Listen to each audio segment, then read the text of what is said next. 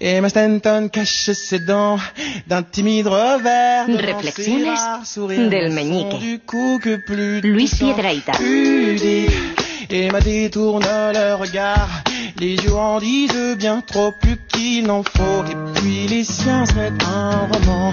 Luis Piedrahita que se asoma esta tarde a la ventana después del éxito rotundo de ayer, festividad de San Carlos Borromeo, por cierto, en el Teatro. Gallar de Pamplona. Buenas tardes, a ti también por lo que te toca. Algo tenía Y que el fue santo. Y preparando otro éxito para el próximo domingo en el Teatro Romea. El en 9 de noviembre. El viernes, el viernes. Efectivamente, el 9 de noviembre en Murcia, en el Teatro Romea. Allí nos vemos, allí nos vemos. Pero hoy, Carlas, yo quiero transmitir ¿Qué te pasa? una duda que me ¿Qué mastica el alma, me enmohece los ojos y me entumece el espíritu. Ay. Una duda que ni Salomón en todo su esplendor, ni los siete sabios de Grecia han sido capaces de responder. ¿Cuál es esa duda? A ver. ¿Cada cuánto hay que echar a lavar un pijama? Eso no lo saben ni las madres, Eh, Carlas. Ni las madres, porque no sabemos nada de los pijamas. ¿Qué sabemos de los pijamas? Que sirven para regalar A veces. y que no sirven para dormir. Eso está claro. No, pero los botones no te dejan. Se te clavan. o sea, te- se te- hay gente que se ha quedado dormida y se los han tenido que extirpar. Pero claro, tú los ves ahí en la tienda, ¿no? Y, y dices, joder, qué pijama tan chulo. Qué lástima los botones que parecen vieiras, pero es pa' otro. Que se joda.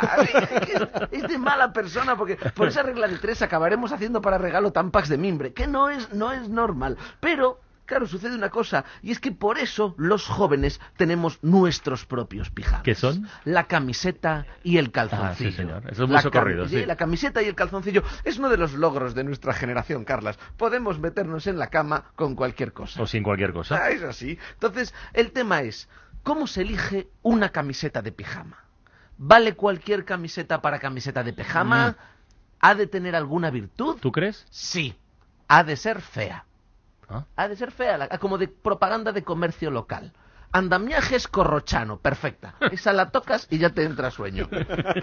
Está clarísimo. Entonces hay que conocer el tema, es que hay que conocer muy bien el ciclo vital de la camiseta. ¿Cuántas veces hay que ponerse una camiseta para que pase a camiseta de pijama? Más de cinco, yo creo. Eh, ¿Y cuántas noches ha de pasar como camiseta de pijama para que pase a trapito de limpiar cristales? Eso es más tiempo, eso es más tiempo. Y lo más triste de todo, que ya cierra el ciclo, es cuántos cristales ha de limpiar una camiseta de pijama para pasar a trapito de limpiar zapatos. Una camiseta que un día fue comprada con ilusión. Sí, Bueno, sin ilusión. O que fue regalada en la Expo Ah, 92. ah. Hoy las de la Expo 92 Sí, están ya limpiando sí, sí. zapatillos, que es una pena, pues poner la camiseta a la altura del betún. Eso hace, eso pone triste al niño Jesús y lo hace llorar con lágrimas de hiel. No, pero por eso yo siempre creo que hay que aspirar a dormir con el Cadillac de los pijamas. ¿El Cadillac de los pijamas? Sí, sí, sí, sí, el Cadillac de los pijamas. El esquijama. El esquijama. ¿Recuerdas los esquijamas, Carlos? Pero de hace muchos años, El ¿eh? esquijama es, ¿cómo decirlo? El esquijama, para el que no lo sepa, el esquijama es como un eh, chándal, pero no tan elegante. Y marca más. Y bueno, de la marca, que marca lo que quieras, Sí, claro. sí. Es como un chándal hecho con tela de gamuza para limpiar las gafas, ¿no? Ese pijama de abuelo, ¿eh? con el, que con el frotamiento se va haciendo finito, que los hay tan finos que ves a través de la tela. O sea, miras al abuelo en esquijama y en todo momento sabes dónde lo tiene todo. De hecho, hay algunos tan finos que no es que veas a través de la tela, es que ves a través del abuelo. Que, que da, da pena, ¿no? Porque dice, ve- ve- en los hospitales los utilizan para ahorrarse las radiografías. Mira. Doctor, creo que tengo una piedra aquí en el riñón, hágame una radiografía. No hace falta, señor, póngase el esquijama, que ya la veo yo a simple vista. Sin embargo, y esto es importante, el esquijama tiene una debilidad. La goma de la cintura. Y se da. Esa se da, Eh, efectiva. eh. Bueno, se da. Yo creo que esa goma flácida, flácida, está flácida ya desde el primer día. O sea, yo creo que lo venden flácido. Una goma tan flácida que los pantalones se te caen aunque estés tumbado en la cama. En horizontal se te cae el pantalón. Eso desafía las leyes de, la termodinámica y a las leyes de la gravedad. Es, es Pero claro, sin embargo, y en contraposición, las gomas de las muñecas y los tobillos son como grilletes.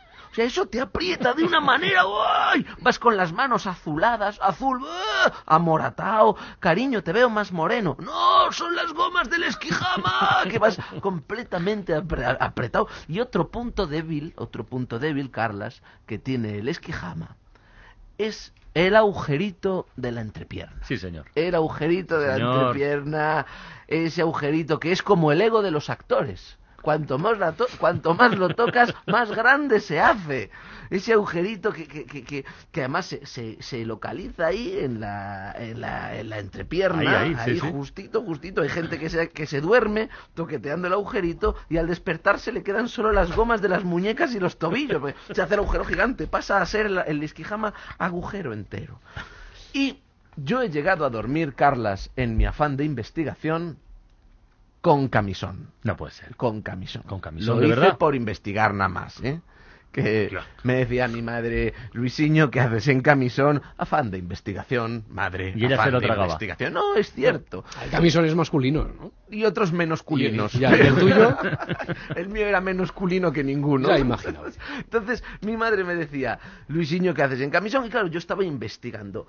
¿Qué es lo peor del esquijama, Carlas? Vosotros, eh, Roberto, te lo digo a ti porque tú tampoco has dormido con, con, con camisón, perdón. Que se sepa Lo- oficialmente, no. Lo peor del camisón es que tú te metes en la cama y automáticamente se te sube hasta las axilas.